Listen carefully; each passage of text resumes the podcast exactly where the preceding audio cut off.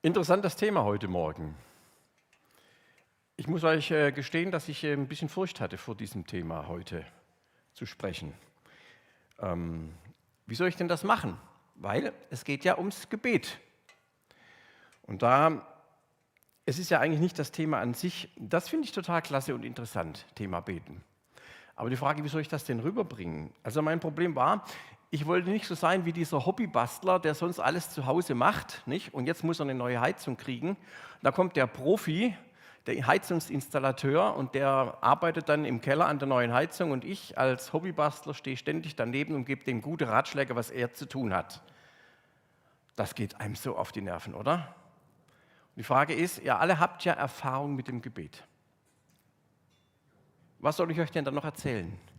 Wie viele Predigten habt ihr darüber schon gehört? Welche Bücher gelesen? Videos, Podcasts, ich weiß nicht was alles. Welche Erfahrung bringt ihr mit zum Thema Gebet? Was soll ich euch dazu noch sagen? Besserwisserisch. Oder das andere Problem, was ich damit hatte mit diesem Thema hier, in unseren Kreisen hat ja Gebet einen ganz hohen Stellenwert. Nicht? Wir sagen, Gebet ist ein ganz wesentlicher Punkt im Leben eines Christen. Mein Eindruck ist, und vielleicht deckt sich das mit eurem, dass der Anspruch, den wir zum Thema Gebet haben und das, was wir tatsächlich hinkriegen, in dieser Hinsicht ziemlich auseinanderklaffen. Wir sagen alle, Gebet ist so wichtig. Aber wenn wir zum Beispiel aufrufen, dass wir uns zum Beten treffen, wenn wir vor dem Gottesdienst beten oder bei sonstigen Dingen, da kriegt kaum einer den Mund auf und ganz wenige kommen. Die Gebetstreffen sind in unseren Gemeinden in aller Regel die am schlechtesten besuchten Veranstaltungen. Aber das will ich euch ja gar nicht sagen, obwohl ich es ja jetzt gerade gemacht habe. Weil ich möchte ja auch kein schlechtes Gewissen machen. Wir alle wissen, wie wichtig Gebet ist. Und jeder kann bei sich selber schauen, wie sieht es denn bei mir aus mit dem Beten? Also, es geht mir nicht ums Besserwissen, es geht mir auch nicht darum, ein schlechtes Gewissen zu machen, sondern ich will, so wie das Thema auch heute heißt, mit euch zusammen Jesus begegnen mit derselben Frage, wie das damals die ersten Nachfolger auch schon gemacht haben. Und ich habe es genannt Beten 2.0. Es riskieren wir also mal wieder einen nächsten, einen zweiten, einen wiederholten Blick drauf. Fangen wir mal an mit dem ersten Vers. Beten lernen. Da heißt es in Lukas 11, Vers 1, einmal hatte sich Jesus zurückgezogen, um zu beten. Es gab im Leben, in der Zeit, in der Jesus unterwegs war, viele Momente, da hat er sich zurückgezogen, war für niemanden greifbar. Er, der immer für Menschen da war, plötzlich war er weg, niemand wusste genau, wo er ist. Und wir wissen ja, er hat sich zurückgezogen, um mit Gott, seinem Vater im Himmel, zu reden. Dem hat er immer Vorrang gegeben. Er hat teilweise also völlig unchristliche Zeiten genutzt, Jesus selber. Da haben wir alle anderen noch gepennt, nicht? Da war der schon beim Beten oder auch zwischendrin mal. Natürlich, und dafür gibt es im Neuen Testament auch einige Belege, hat er auch öffentlich gebetet. Man konnte ihm zuhören und zuschauen, wie er gebetet hat. Das schon. Aber dieses stille Gebet, zurückgezogen, alleine mit seinem Vater, war ihm total wichtig. Es war ihm sogar so wichtig, dass er es seinen Jüngern auch empfohlen hat. Wir haben ja gerade eben gesehen, im Lukas, der überliefert so eine kurze Version vom Vater Unser. Der Matthäus macht das länger und direkt vorher sagt Jesus, das überliefert Matthäus zu seinen Leuten, wenn ihr betet oder wenn du betest sogar ganz persönlich, dann geh in dein Zimmer und schließ die Tür. Bet zu deinem Vater, der im Verborgenen ist. Also Jesus betet und sagt seinen Jüngern, so fängt es an, das müsst ihr auch machen. Und warum ihm das so wichtig war, sehen wir gleich. Die Jünger, die haben auf jeden Fall Bescheid gewusst, wo Jesus schon mal wieder weg war, was der da so treibt im Verborgenen. Die wussten, Jetzt betet er wieder. Und als dann Jesus auftaucht, war sofort klar, was er gemacht hat. Und sie fragen ihn sofort, Herr, sag uns, wie wir beten sollen. Auch Johannes hat ja seine Jünger das Beten gelehrt. Das finde ich eine ganz interessante Beobachtung gleich mal am Anfang. Man kann beten offensichtlich lernen. Das fällt einem nicht vom Himmel, man wird Christ und zack kann man beten weiß noch, am Anfang meines Christseins, da habe ich immer ganz große Schwierigkeiten gehabt in sogenannten Gebetsgemeinschaften. Das kannte ich überhaupt nicht. Dann so persönliche Dinge zu sagen. Und ich saß immer dabei Und manchmal habe ich fast geweint, weil ich konnte das nicht. Ich wollte das so gerne, aber so viele Leute um mich rum und die konnten alle so wunderschön sprechen. Ich konnte nur Schwäbisch. Ich meine, ich will nicht sagen, dass ich heute Hochdeutsch kann, aber ich musste das lernen. Und siehe da, das hat im Laufe der Jahre begonnen tatsächlich zu klappen. Lehre uns, wie wir beten können. Und es gibt Leute, die können euch hier weiterhelfen. Seid mutig. Und wagt euch, wenn man mal zusammensteht in einer Gruppe von Christen, Hauskreis zum Beispiel, da gibt es auch immer diejenigen, die nie den Mund aufkriegen. Warum eigentlich, ihr lieben Leute? Man kann es lernen. Niemand beißt euch irgendein Körperteil ab deswegen oder reißt euch was ab. Man kann es lernen. Die Jünger selber, die ersten fragen Jesus, was sollen wir da machen? Traut euch. Also die Frage war, sag uns, wie wir beten sollen. Sag uns das wirklich. Wir wollen es wissen. Die Frage, die ich euch jetzt stelle, warum müssen wir denn beten lernen? Warum? Ganz einfach. Ein normaler Mensch betet nicht. Beten ist unnatürlich. Normalerweise, wenn wir was brauchen, wenn es was gibt, wo wir uns Sorgen machen oder wo wir mit dem Herzen ganz dabei sind, was machen wir? Wir beten nicht. Wir verlassen uns auf unseren Verstand. Du kannst das. Probier's. Wir verlassen uns auf unsere Fähigkeiten auf unsere Erfahrung. Wir bitten andere um Hilfe. Das ist ja für viele auch schon schwierig, aber das tun wir dann. Bevor wir beten, frage ich mal, kannst du mir nicht helfen? Oder wir gehen zum Arzt oder Apotheker. Aber beten? In der Regel ist das so, dass wir viele Möglichkeiten haben. Das finde ich gut. Aber wenn wir dann, wie man so schön sagt, mit unserem Latein am Ende sind, dann hilft nur noch beten. Beten als Notnagel. Und so ist es überhaupt nicht gedacht. Ich bin ja dankbar, dass wir so Notnagel haben, weil das heißt doch, dass tief in uns drin irgendetwas ist, ob wir religiös sind oder nicht, ob wir an Gott glauben, an Allah, an irgendwas. Irgendwas ganz tief in Menschen lässt uns dann plötzlich an eine höhere Instanz glauben die wir vorher abgelehnt haben und wir beten. Doch, habt ihr das auch schon mal mitgekriegt? Oder habt ihr schon mal erlebt, dass ihr mit Freunden, die nicht mit Jesus unterwegs sind, die in einer schwierigen Lebenssituation sind, und du fragst sie dann, ihr unterhaltet euch über was ganz Schlimmes, etwas, was dieser Menschen richtig Not macht, und ich habe mir angewöhnt, dass ich dann frage, darf ich für dich beten? Und ich kenne einige, die das auch so machen, und ich habe noch nie, noch nie erlebt, auch nicht erzählt bekommen, dass jemand sagt, ja, was glaubst du denn hier? Hallo? sondern immer sagen selbst Leute, die mit Gott nichts am Hut haben, ja, tu das bitte für mich. Also da ist was ganz tief in uns drin, das ist viel mehr. Und wenn wir das nur als Notlagen nehmen, ist das schon mal toll. So ein Stoßgebet, immer, jederzeit, auf jeden Fall. Aber Jesus sagt seinen Jüngern, beten, liebe Kinder, ist nochmal was ganz anderes. Ich will euch das gleich mal erklären. Und das andere, was ich unbedingt hier loswerden will, ist, es ist auch nicht so, dass jemand leiden muss, wenn er nicht betet. wenn du Christ bist und zu wenig betest, dann leidest du. Das kann ich aber jetzt schon mal sagen. Nee, falsch. Ist nicht so. Es geht dir nicht schlechter, wenn du nicht betest. Aber wisst ihr, woran ich selber und woran ihr alle, die ihr mit Jesus unterwegs seid, leiden werdet, wenn ihr nicht betet? Ihr werdet daran leiden, wir werden daran leiden, dass das Leben von Jesus, dem Sohn Gottes, in uns sich nicht entwickelt.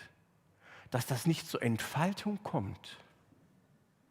Die Anwesenheit des Heiligen Geistes in uns wird weder durch Essen noch Trinken hervorgerufen, das wird auch nicht durch Gemeindeaktivitäten und wenn wir jeden Abend in dieser Gemeinde wären gefördert, es wird auch nicht durch sozialdiakonisches Engagement gefördert, sondern das Leben von Jesus Christus, dem Heiligen Geist in uns, wird allein durch Gebet gefördert. Das ist genau das, was Jesus in uns, was den Heiligen Geist in uns groß macht, das ihm Raum gibt, was ihm Entfaltung gibt.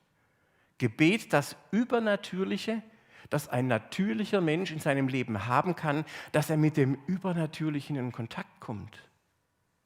Das sagt Jesus und das wird man gleich sehen, das ist der Weg.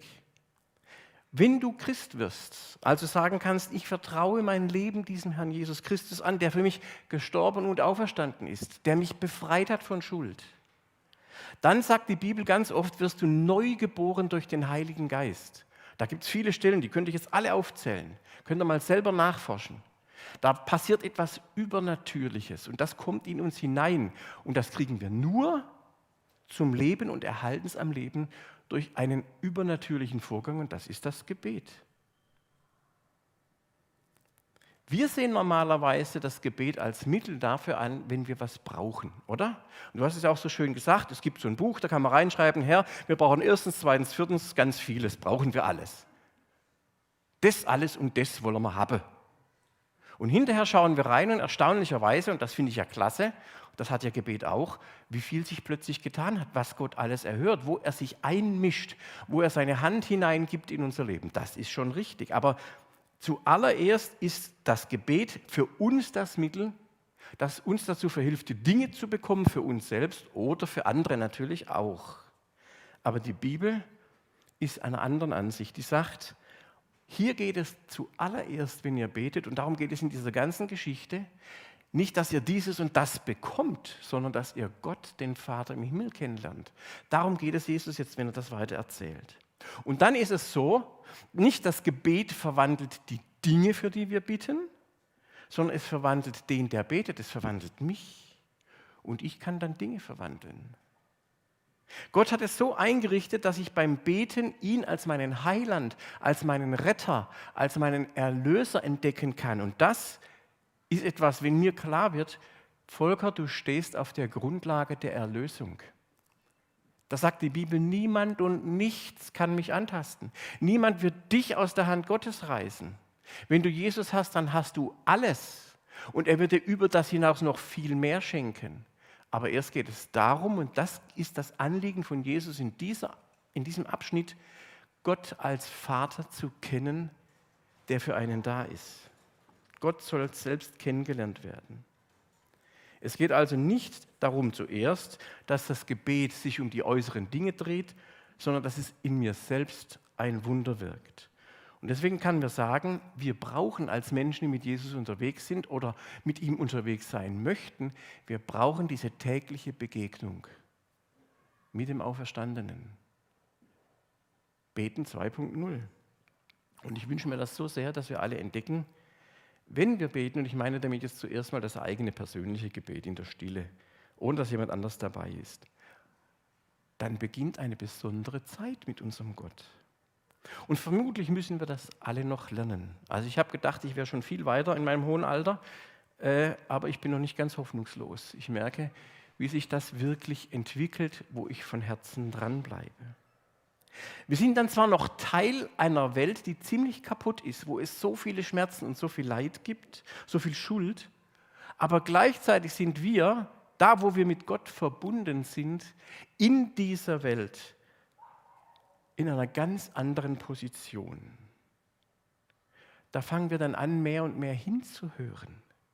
Nicht, weil wir irgendwas Besonderes erwarten, sondern weil dann erleben, wie unsere Gedanken, wie unser Kopf, wie unser Herz vor Gott still wird. Und wo ich ihm täglich mitten im Leben begegne, dann habe ich so den Eindruck, da will meine innere Natur, wenn ich mit Jesus unterwegs bin, eigentlich immer hin. Dieses Geborgensein in Gott. Und wir haben es eben in einem Lied gehört und selber gesungen, nichts muss ich fürchten, solange ich weiß, dass der König der Könige nah bei mir bleibt.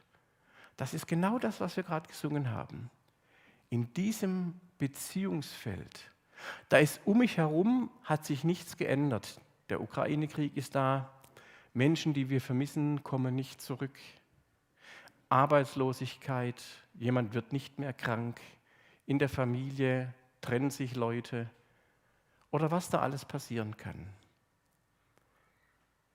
Aber ich habe einen Halt, eine Geborgenheit und weiß, dass dieser Jesus nah bei mir ist. Und wenn ich das erlebe, Luther würde jetzt hier sagen, dann bin ich nicht gar aus. Dann gehe ich nicht unter, weil die starke Hand Jesu mich hält. Und Jesus ist das so wichtig und deswegen zieht er sich zurück zu unmöglichsten Zeiten immer wieder und sagt, ich schaue in eine Welt, überlegt euch das mal, wie der unterwegs war, der Sohn Gottes, was der gesehen hat, wie viel Krankheit, wie viel theologischen Mist er sich auseinandersetzen musste. Rechthaberei. Und er sagt, Das sind die Menschen, für die ich gekommen bin.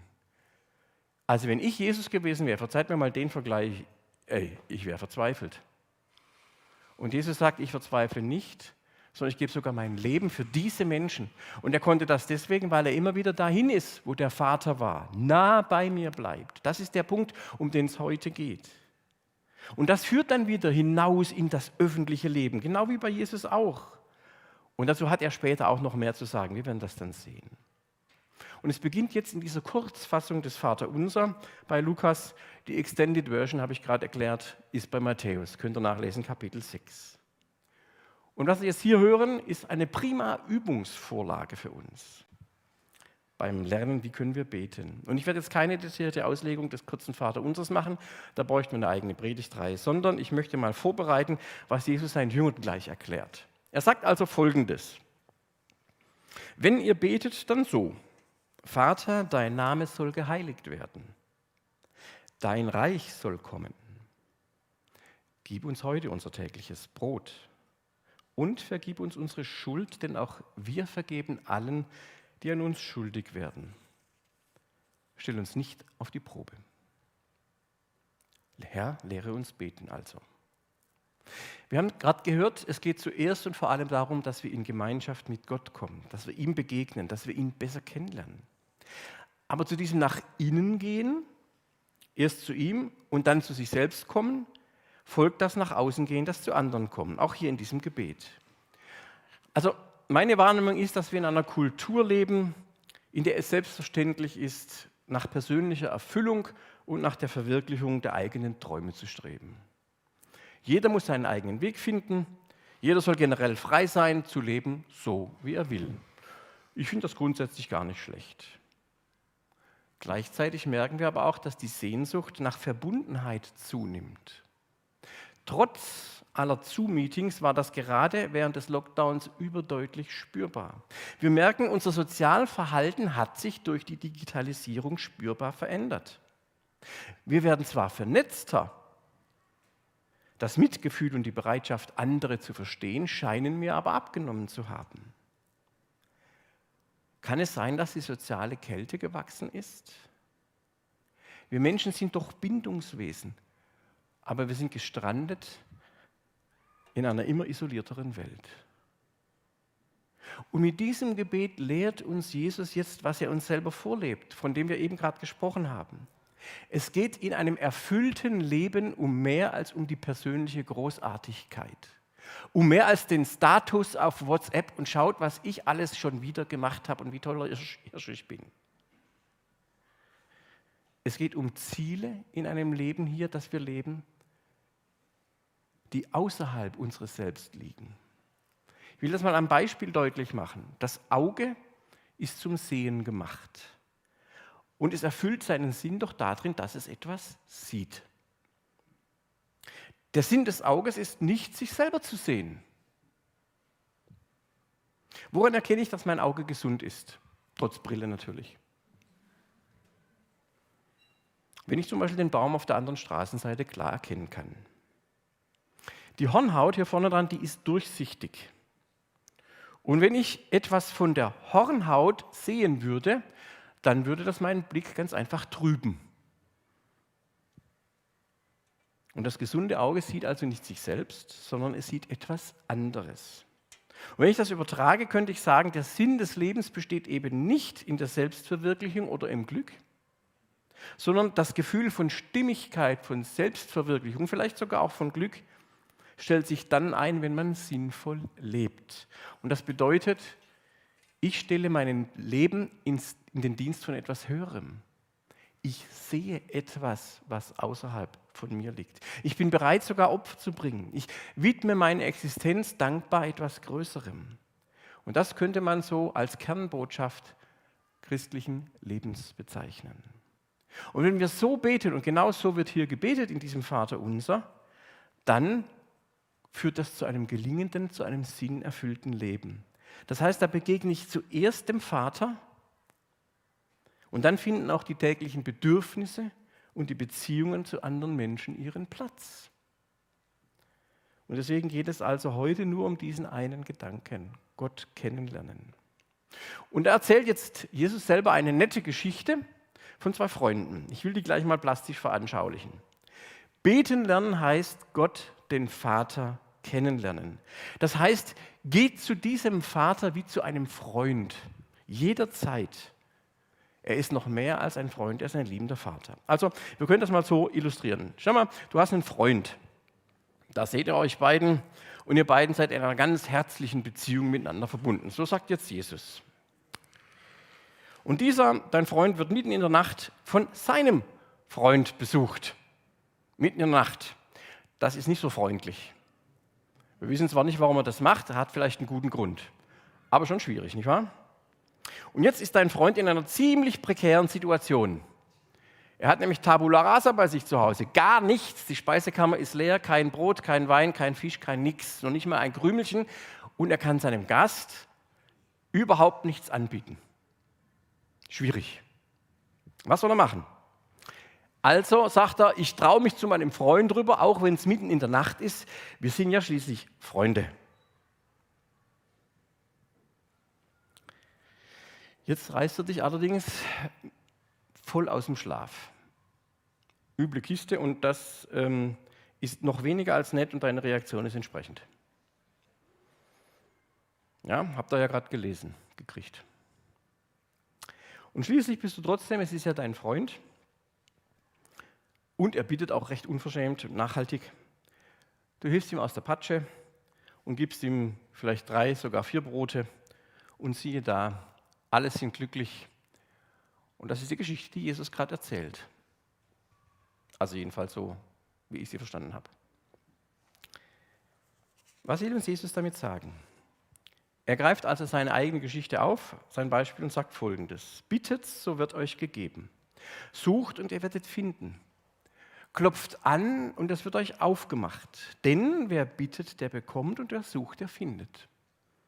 Und wer anklopft, dem wird aufgemacht. Unsere Erfahrungen mit dem Gebet melden sich natürlich jetzt sofort und sagen, das stimmt ja gar nicht.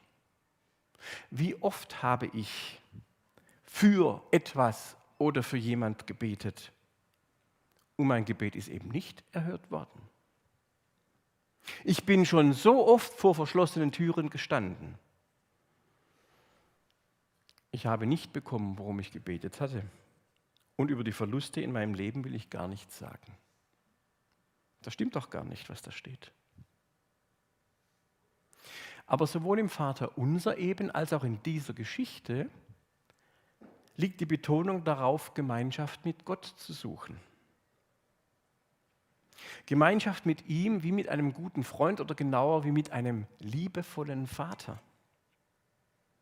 Egal um was wir bitten, wenn uns die Dinge, die Situation, die Menschen um uns herum wichtiger sind, selbst in gut gemeintem Egoismus, als dieser Vater, dann sehen wir immer nur durch eine trübe Hornhaut.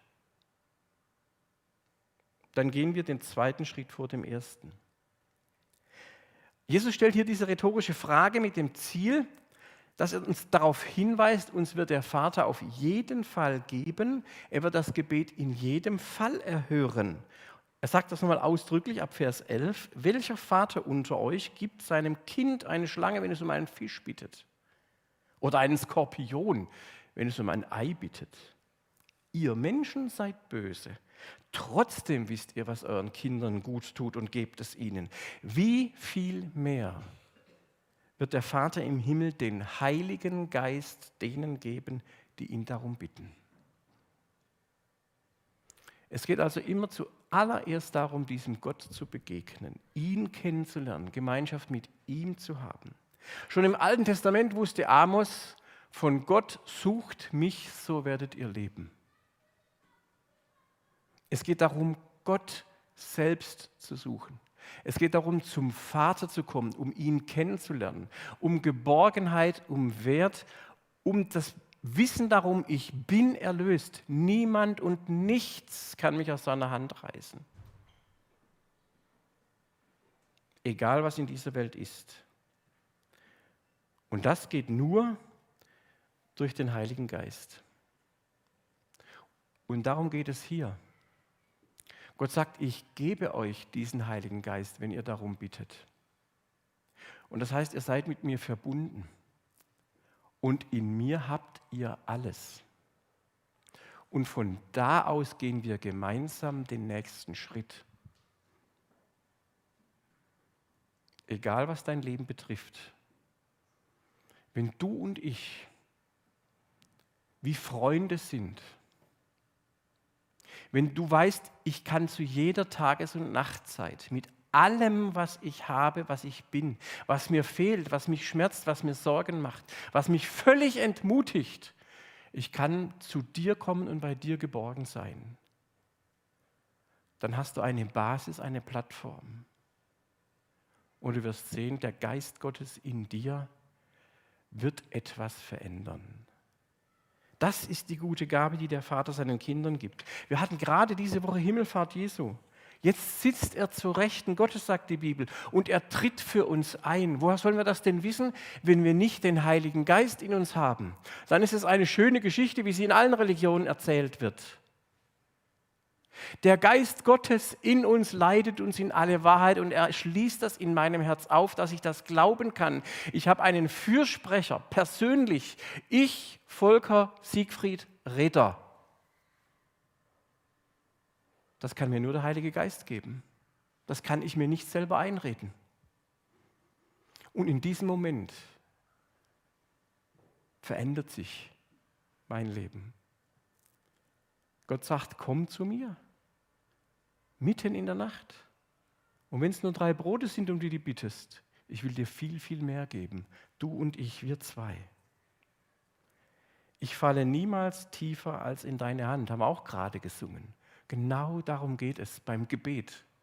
Man könnte so viel über Gebet sagen, wie man betet, wann und wo und was es alles für Formen gibt. Im Internet gibt es so coole Angebote, Sprinkle zum Beispiel und was weiß ich, wir beten für dich. Darum soll es heute nicht gehen. Und es geht mir nicht darum, das sagte ich schon am Anfang, euch zu ermahnen und euch zu sagen, wie ihr es richtig machen sollt, sondern ich möchte euch einladen, wie ich mich selbst auch einlade, Gebet als das zu verstehen, was Jesus uns mitteilt. Er sagt, es geht vor allem und zuerst darum, in Kontakt mit dem Vater zu kommen. Euch das zu gönnen, euch das in eurem Alltag rauszureißen, zu sagen, das ist das, worauf es ankommt. Alles andere kommt dann. Herr, gib mir deinen Geist, verwandle mich und dann werde ich entdecken, dass du mein Heiland, mein Retter und mein Vater bist. Ich stehe auf der Grundlage der Erlösung. Und dann betrachten wir die Dinge anders als vorher. Und dann werden sich durchaus auch die Dinge um uns herum schon verändern. Und Gott greift ein. Das ist auch eine Erfahrung, die wir gemacht haben. Aber wir hängen nicht davon ab, ob das sich jetzt alles so entwickelt, wie ich mir das gerade vorstelle, sondern hängt davon ab, dass ich weiß, in allem bin ich gehalten und Gott geht mit. Und wir brauchen diese Begegnung mit Jesus in unserem ganz alltäglichen Leben. Vater im Himmel, lass uns beten darum, dir zu begegnen, dich noch mehr kennenzulernen, dir den Raum zu überlassen, der unser Leben überspannt. Und danke, dass du bist wie in diesem Gleichnis. Du gibst du gibst dich selbst. Amen. Gott ist unser Lebensgrund und davon singen wir jetzt.